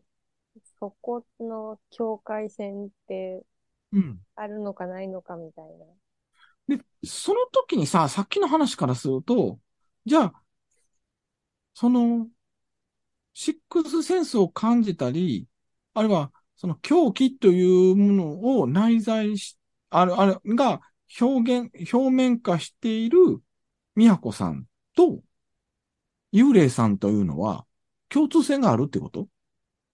共通性があると思います。どの辺の共通性？どの辺なんでしょうね。ごめんね、ほんまこれ、あの、新年早々喋るネタじゃないかもしれへんいやけいやいやいいや、なんかでもい、や。その竹端ゼミが。そうだね。うん幽霊っていうのが、うんあの世とこの世を行き来できる存在っていうんじゃないんであ、すよね。違う。あ、そっかそっかう。んあの世にいる、い、い、お前、あの世、見えてる人には見える。行き来はできてない。そうですね。だから、見え、こっちとしては、志願のことは見えてるんだけど、更新できる人がその中に限られてる、こういう新平さんのような人がいないと、回路がつながらないっていうところが、幽いや、霊ごめん、なんか、ごあの、うん。なんか、うちの親戚でね、あの、うん。いわゆる本当に、あの、宮古さん系の人がいて、えっと、あの、その、親族が亡くなった後、うちの妻が興味本位で、見えた？うちの親族って言ったら、おったおったって言うのよ。で、だから、それ系の人からしたら、あん、その、その、この間その家の底におってさ、いなくなってんとか、急にご飯食べてたら横におってびっくりしてんとかって言うのよ。で、それは、その人の方があっちに行ってるっていうこと？あるいは、その幽霊になったうちの身内の人がこっちに来てるっていうこと？あ、どっちなんですかね、その場合は。どっちなんでしょう？ん。あんまりだから、見えちゃう人にとっては、ど、どっちでもいいんですよね。そのあ、、そうか、そううんか、そりゃそうだね。う。そうそう。さっきおの話。そうなんですよ。だから、うんと10日なんだと思うんですよ。あそうかなおねん同じなんですよ。うんあの世もこの世もっていねう。そうだね。うん、確かに、うちのに来てくれてる大工さんももう全くそうなんですけど、うん区別がつかないらしくて、だからなんか普通に接してて、で、後から奥さんに、あの人さって言ったら誰もいなかったよって言われたりすそれる。はなかなか本気やね。すごい。だから村でしかあの方は生きられないと思うんですよ。なるほど。え、かなり落ち武者系と出会ったりとかするわけ？な、なんかいろいろおっしゃってますね。ある。うーん。なるほどね。10日なのね。そうなんだと思うんですよね。うん。なんか、トーカーな風に、うん。もう当たり前の世間話みたいに喋るし、うん。だって見えてる時も、なんか、な、たくさん席が空いてる中で、病院で隣に座ってくる人がいて、近いなとか思ってて、うん。後から奥さんに、あの人うん。なんであの近くに座ったんだろうねって言ったら、あの、いや、誰もいなかったよって、私たちだけだったよって。でも、どうなのその時に近いなと思って、わざわざ他の人が座らなかったっていうことは、座らない人もなんとなく感じて座らなかったりするのかもしれないよね。そうですよでそこは不自然なんだと思うんですね。よ。ねうん。うん。うん。なるほどないや、で、その、えっと、昔これ、新兵さんと宮子さんとちょっと喋ったことはあるかもしれないんですけど、その、あの、えっと、それこそ、あの、えっと、バナキュラオーダーとオフィシャルオーダーっていう、その夜、えっと、うん。あの、ね、あの、二つの秩序が、公的秩序と、元々の、その無垢な秩序っていうのがあって、その私たちが社会化して規範化されている、あの、あの、えっと、ジェームス・スコットが、あの、え書いた本の中で出てきたんですけど、その私たちが社会が規範化して、そのスムーズに流れる現代社会ってしていったときに、オフィシャルオーダー、つまり公的秩序っていうのがどんどん、えっと、強化されていって、バナキュラオーダーっていうのをなくしていったわけですよね。で、今日我々が話してる話は、オフィシャルオーダーからしたらとんでもない話なんですよ。うん。そうです非科学的で、検証不能で、うん。こんなものを、こんなこう、まあ、公的なラ,、まあ、ラジオじゃないかもしれないけど、それに載せるのはいかがなものかって言うんだけれども、一方、ありありにある人にとっては、それはごく当たり前にあるものとしてのバナキュラオーダーなのよね。うん。だからなんか、その辺の線引きを無理にしよう、そのアーティフィシャル、人工的にしようとしているものが、実は、その公的秩序としてのオフィシャルオーダーなのかもしれないよね。あ、そうですね。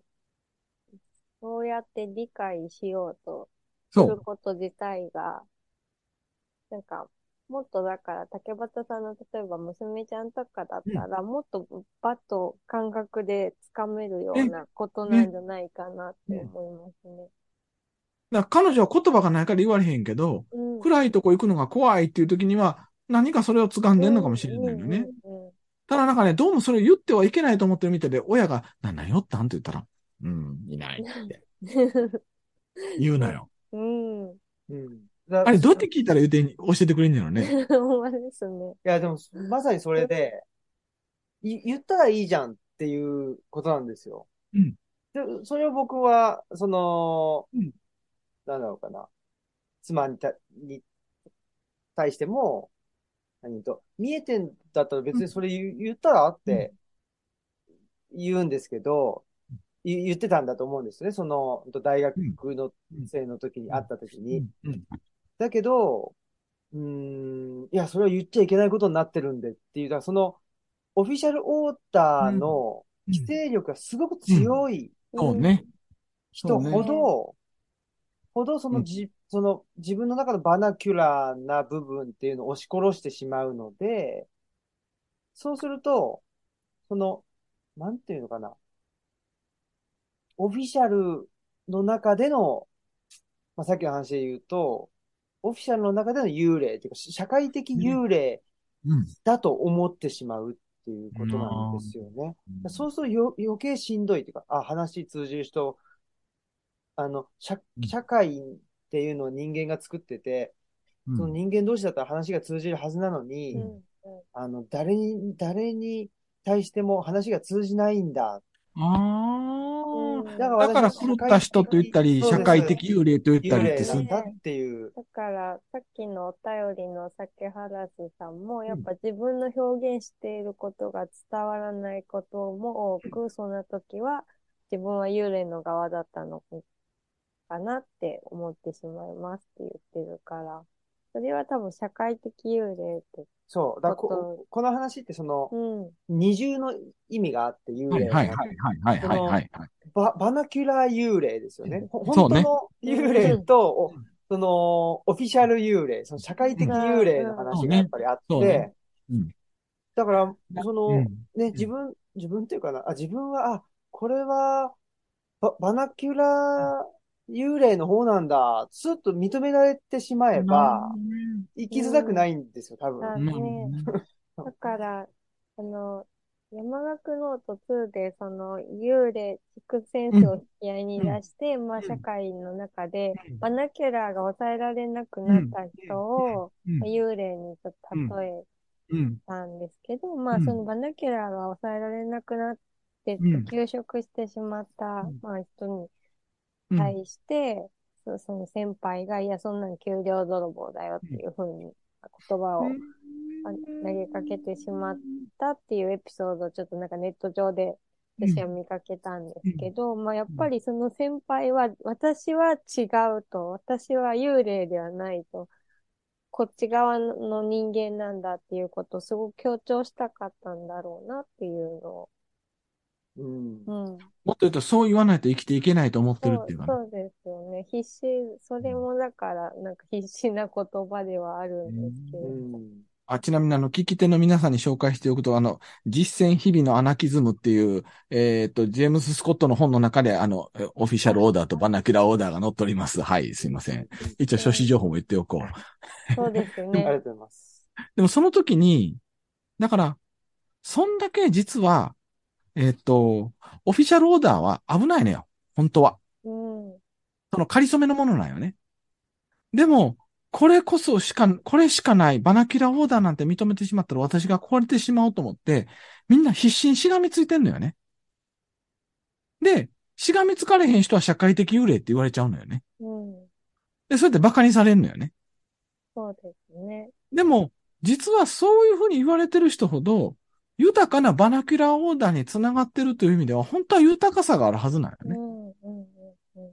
で、もしかしたら、例えば、あその、新兵さんが宮子さんに、えなんか言われて、その、あと、なんかお互い苦しいから東吉野村へ行って、図書館を東吉野村でつ作ろうといった営みであったり、あるいは宮子さんが、そのしんどかった時に言葉に出してみようと思った営みであったりっていうのは、なんか、どちらもバナキュラオーダーに戻るための試行錯誤のプロセスやったかもしれないよね。うん。うんそれは間違いなくそうですよね。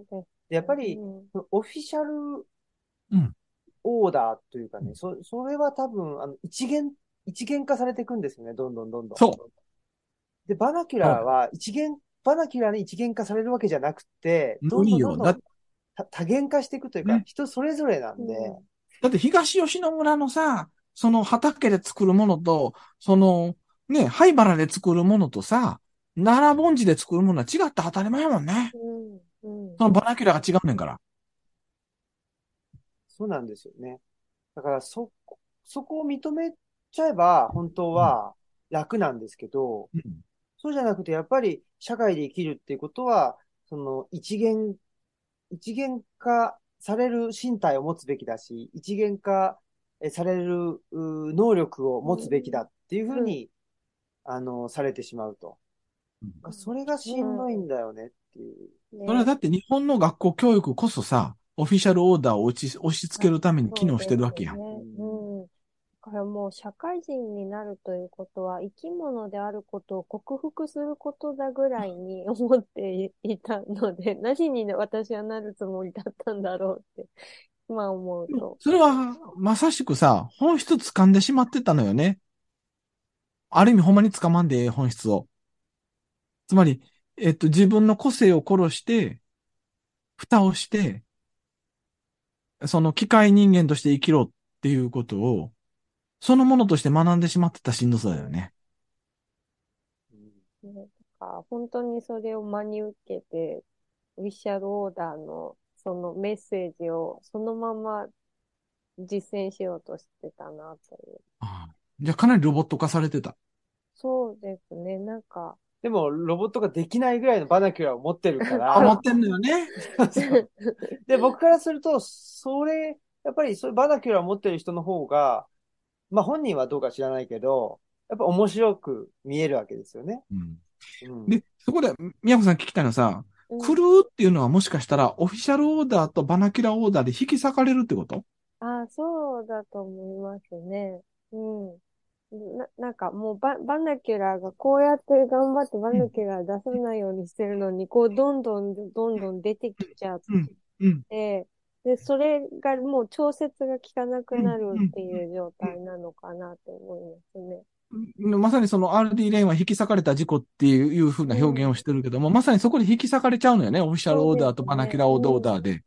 で、その時に、僕は実はその一冊目の枠組み外しの旅っていうのはまさに311の後、ぼそのボラン、大学でボランティアを研究してたり、ボランティアを教えていて、ボランティアに行かなければならないと思ったオフィシャルオーダーの自分と、うん。それこそ原発災害が怖いし、体潰れそうやから行きたくないって思ったバナキュラオーダーの自分がいて、これまではオフィシャルオーダーが勝ってたのよ。うん。その時に、ずっと、まあその直前から魂の脱植民地化っていう概念に出会って、なんかこれあかんわ、俺行ったら行きたくないわっていう自分うと。大学教員としてボランティア研究してるお前は行かなければならない。周りでツイッターとかフェイスブック見たらみんな行ってるやないか。行けっていう自分とかいて、ものすごいアクセルとものすごいブレーキを踏んでた時に、うんほんまに気狂いそうになったよね。なんかその感覚と似てる？そうですね。本当にもうなんか、うんど、どっちにも行けなくてギュンギュンギュンギュンみたいな、すごいエネルギーがうん。暴走してるような感じ。うん。だからね、それがすごくよくわかったのは僕は、その時に生き延びるためにできたことが、まさに枠組み外しの旅っていう文章の元になるものを書いて、で、論文に書いて、これおもろいから本にしたらって誘われて本にするまでは、あれ生き延びるための言語化なのよね。うん。うん。やっぱりそれも言葉が必要だったんですよね。うんこのままやったら死んでしまうっていうね。うん。なんか、あそれはすごく今日今の話聞いてわかりました。うん。うん。うん。だから、あの、あの本があんなに心惹かれるんだなっていうのを聞きながら思いました。いやいや、なんか、ああの、宮子さんに今言われて、その、そういう意味で悲願と志願とか、なんか、ああの、ある種来る、来る直前のことみたいなものって、まさに、その、き強烈なアクセルと強烈なブレーキの突風の中なんよね。うん。いや、本当に、それで、その、今年読んだ中で、なんか一番私良かった本が、うん。あの、見捨てられる命を考えるっていう、えっと、京都 ALS 食卓殺人とか、あの、人工呼吸器トリアージについて考えるっていう、えっと、医師の安藤康さんだったかな？とか、うん。島園進先生とかうん。が、参加されてる本なんですけど、小文社の本で、うん。でそ、そこで私はその、アクセルとブレーキ両方踏んでギュンギュンギュンってなってる状態の時に、なんかその時に、ど、どっちか絶対決めないといけないって思って、すごく追い詰められて、うん。本当にキワキワまで行ったっていうのがあったんですけど、なその本の中で、うん。なんかあの、わからないことに委ねるって先延ばしにするっていうことってすごく大事なんだっていうことが書いてあって、それにすごく救われて、うん。あうん、その時のギュンギュンの状態で決めなくていいんだっていうことを初めてなんか教えてもらったというか、え、その時に、ギュンギュンやった時に決まなければいけないと焦ってたっていうのは、やっぱりオフィシャルオーダーの方が強かったってことかな？あ、そうですね。やっぱり、なんか、そういうもんだと思ってたし、うん私ほ、なんか今考えたら全然オフィシャルオーダー的にうん。生きれてなかったし、ロボットになろうと思ってたけど、うん。全くロボットになれてな、なかったのに、だからうん。できない人ほどなんかその、どん、内在化してしまうみたいな状態で、なんか強く、そのオフィシャルオーダーうん。のを内面化してたんですけど、うん。それでなんかすごい決めなきゃ、今決めなきゃ、今決めなきゃと思った結果がもうなんか本当に、あの、じゃあもう、あの、自分なんていらないっていうことだったので、そうか。じゃあ、来るっていうことの中には、本当は、その、すごいしんどいアンビバレントな状態に追い詰められたときに、それを分からないまま、分からないでいこうとせずに、どっちかに決められ、決めなければならないという、あなんかものに取り憑かれてしまったときに、うん狂うであったり、あるいは自分で自分のことを傷つけるであったりっていう方向に行き、行く可能性があるっていうことか。そうだと思いますね。なるほどうね。ん。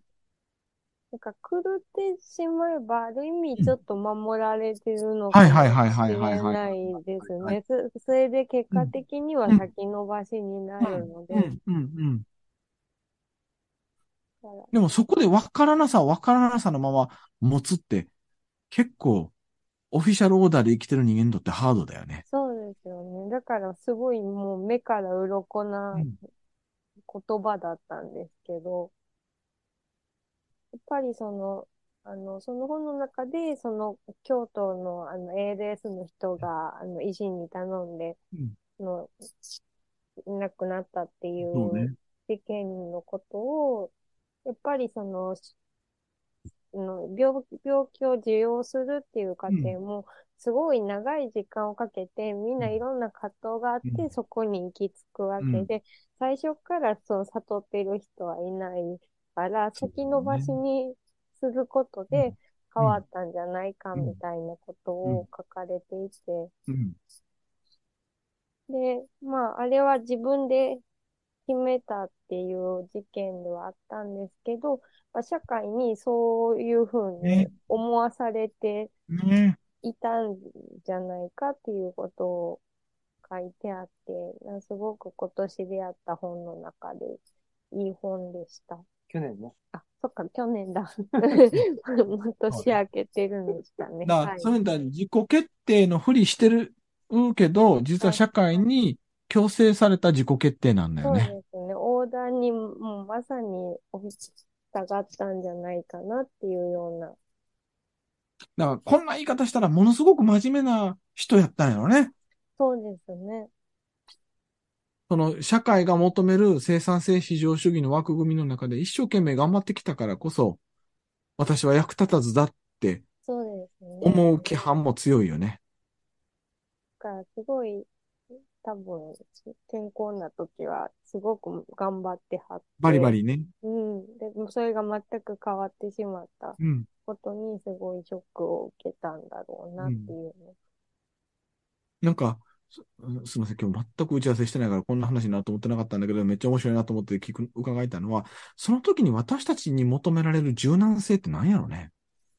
そうですね。つまり圧倒されるような出来事があった時に、うん。それまで持ってた自分の価値観を簡単に捨てることはできないわけじゃないですか。そうですね。でも生き延びようと思った時に、その自分のこれまでのオフィシャルオーダーが一番に邪魔になってる可能性はあるわけよね。うん。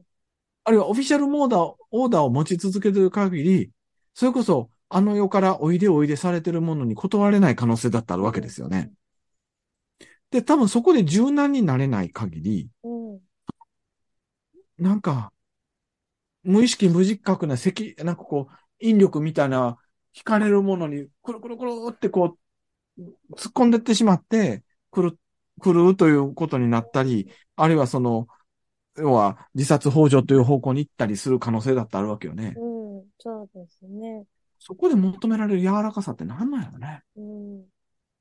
でもやっぱりさっきのバナキュラオーダーに行ったらバナキュラオーダーに一元化されるわけじゃなくて、めちゃくちゃ多元になっていくっていうところに目を向ける柔軟さというか、うん。なのかなと思うところがあって、なんか、やっぱり、その、狂ってるとされてる人の、うん。その声の理由を耳、うん。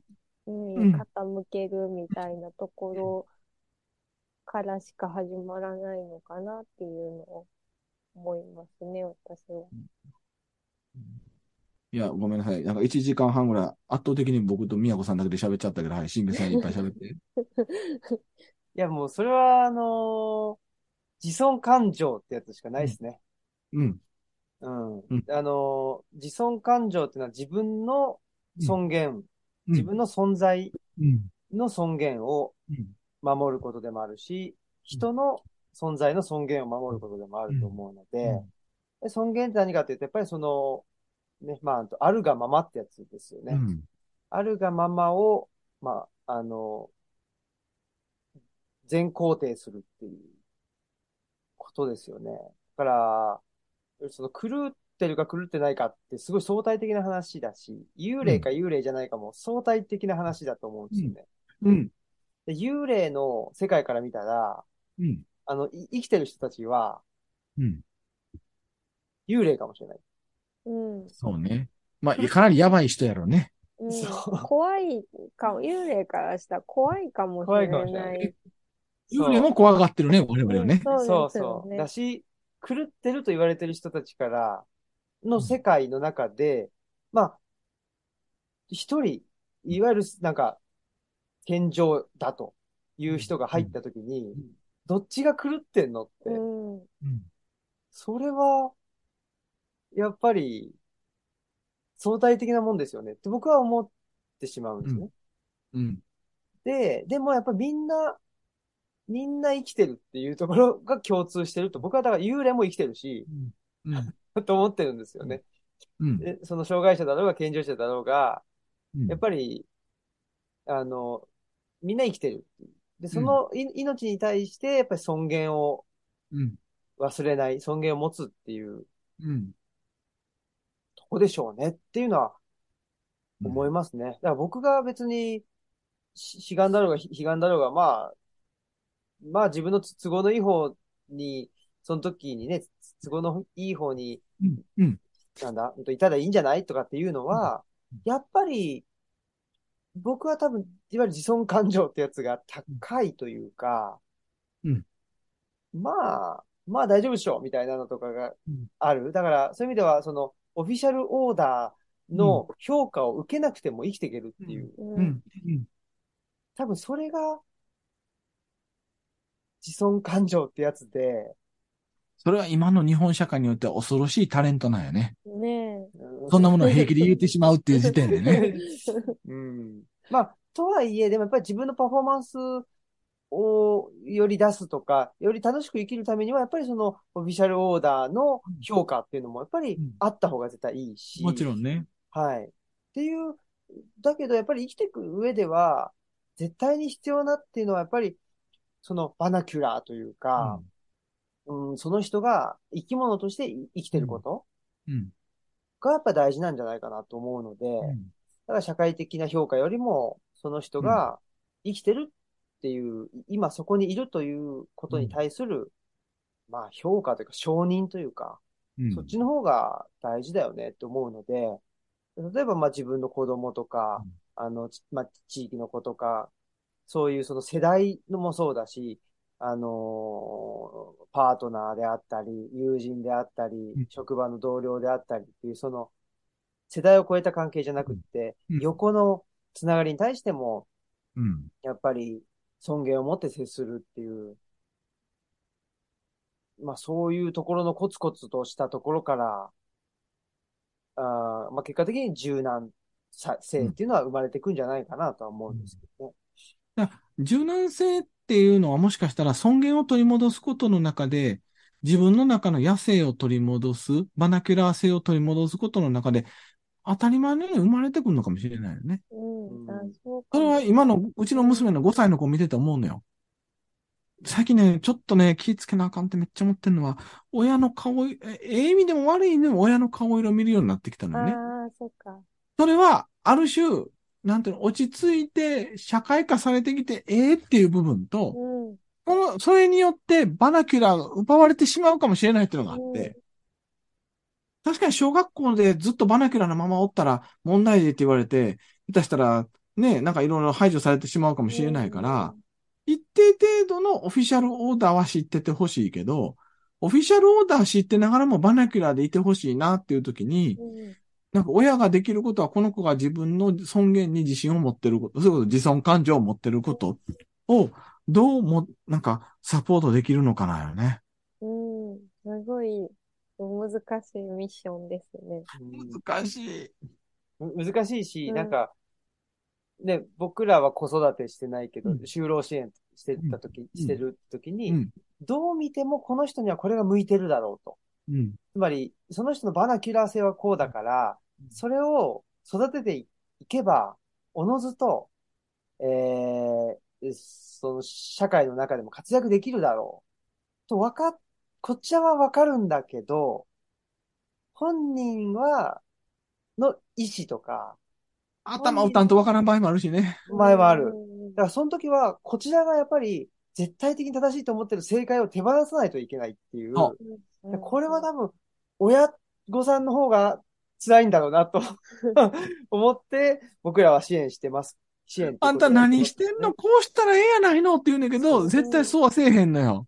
そうですよね。なんか、転、転んだら痛いから、転ばないようにしてあげたいとか、ね、つい思ってしまうけど、やっぱり転ばないとわからない場合も。そう。だからまあ、そういう意味では、ある種無責任に、ね、いや、なんだ、その、男っつうのは振られて、ね、ふ振られて学んでいくんだよ、みたいなことを言う僕のおじさん的な、トラさん的な人が今やっぱいないからだからそういう意味では、まあ、僕らみたいな、まあ、あの、第三者のうん、就労支援とかつって、まあ、支援やってるような人間が、あ、ね、あの、あとりあえずやってみたら？みたいな、ちょっとね、あの、か軽く言って、で失敗、失敗しちゃってもね、まあ、またちょっと一緒に考えようよ、みたいな、うん。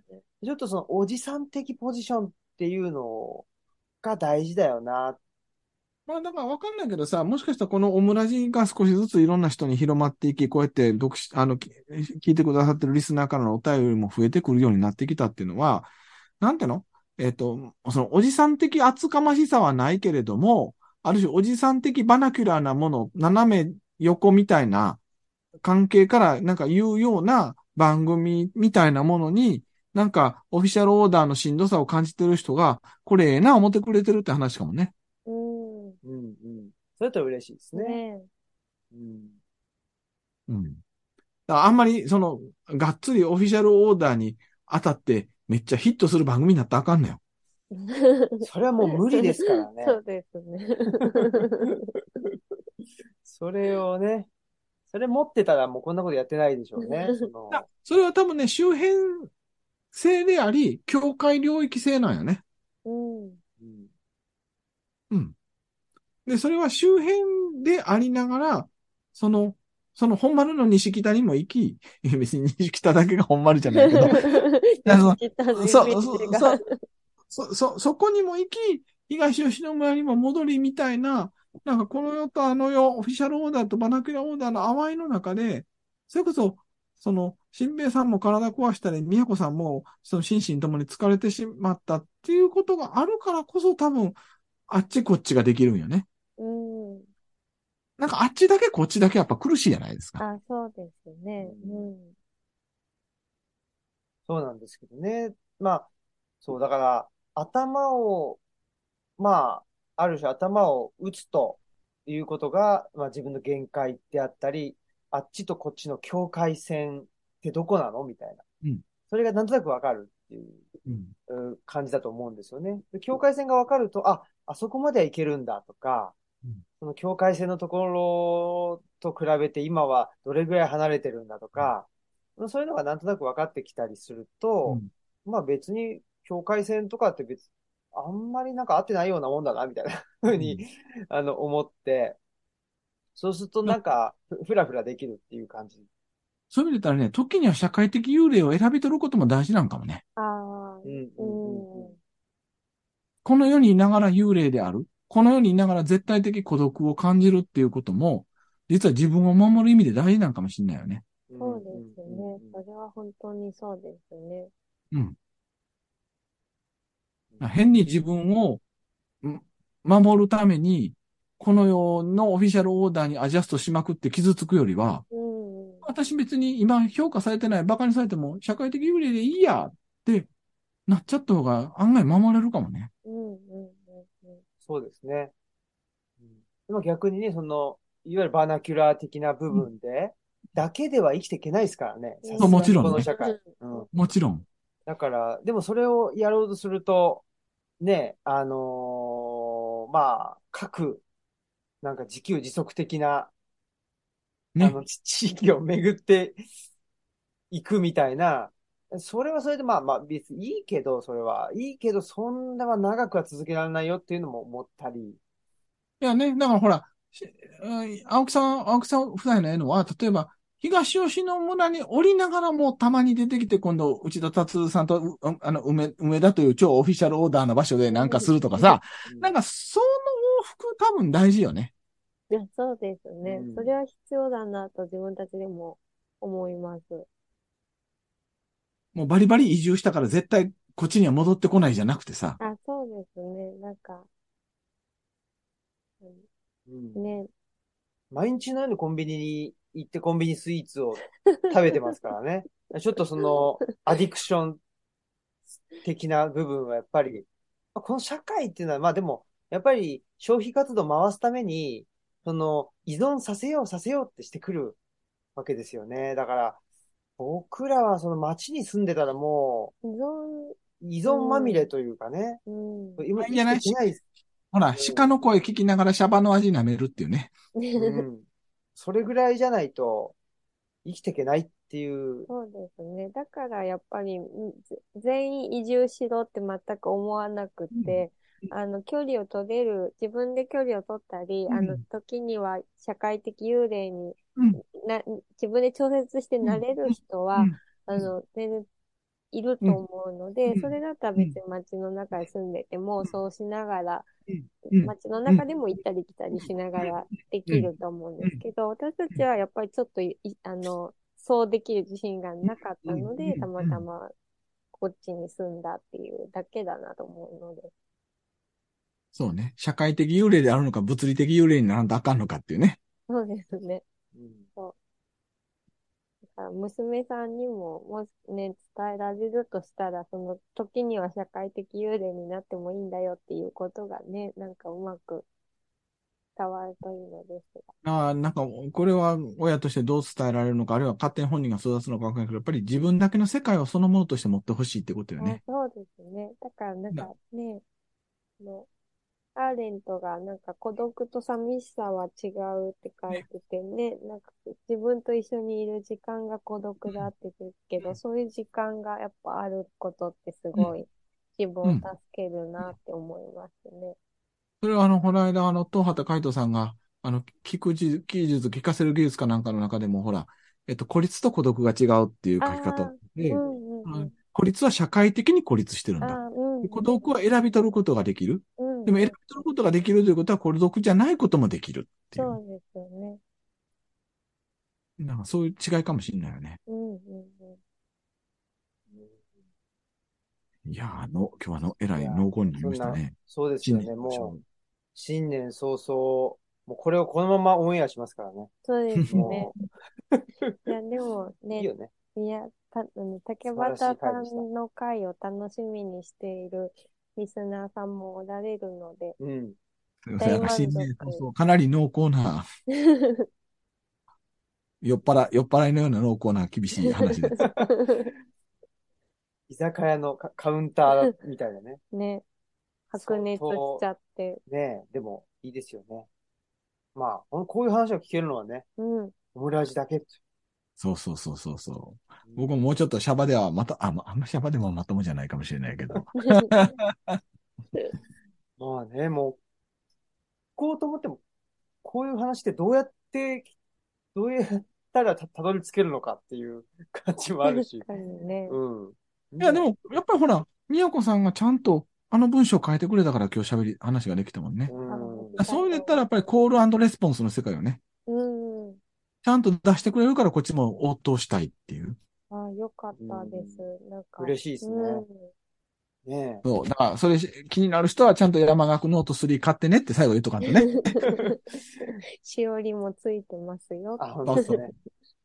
はい。ということで、えー、僕らのおお知らせとしては、あの、1月、えーっと、10、何日だ？4。4だよ。14、14日土曜日にですね、え、えっと、大阪梅田、えー純駆堂書店で、えー7時からね、はい。夜7時から、あの、内田達先生、えーと、ルチャリブロ2人ということで、彼岸の図書館、ね、三、三釣り記念であり、えー本が語ること、語らせることも、三釣り記念ということで。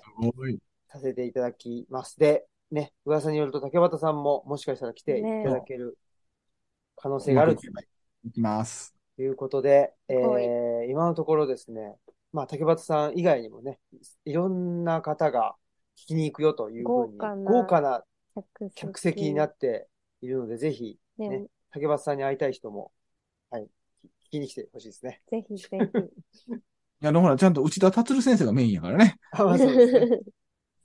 ひ。そんなことで。はい。えー、今日はありがとうございました。ありがとうございありがとうございまし。ましたた。はいということで、えー本日のお相手は、オムラジオの革命児青木と、マスクと、竹端博士でした。ありがとうございましありがとうございまた。した本年もよろしくお願いいたします。お願いします。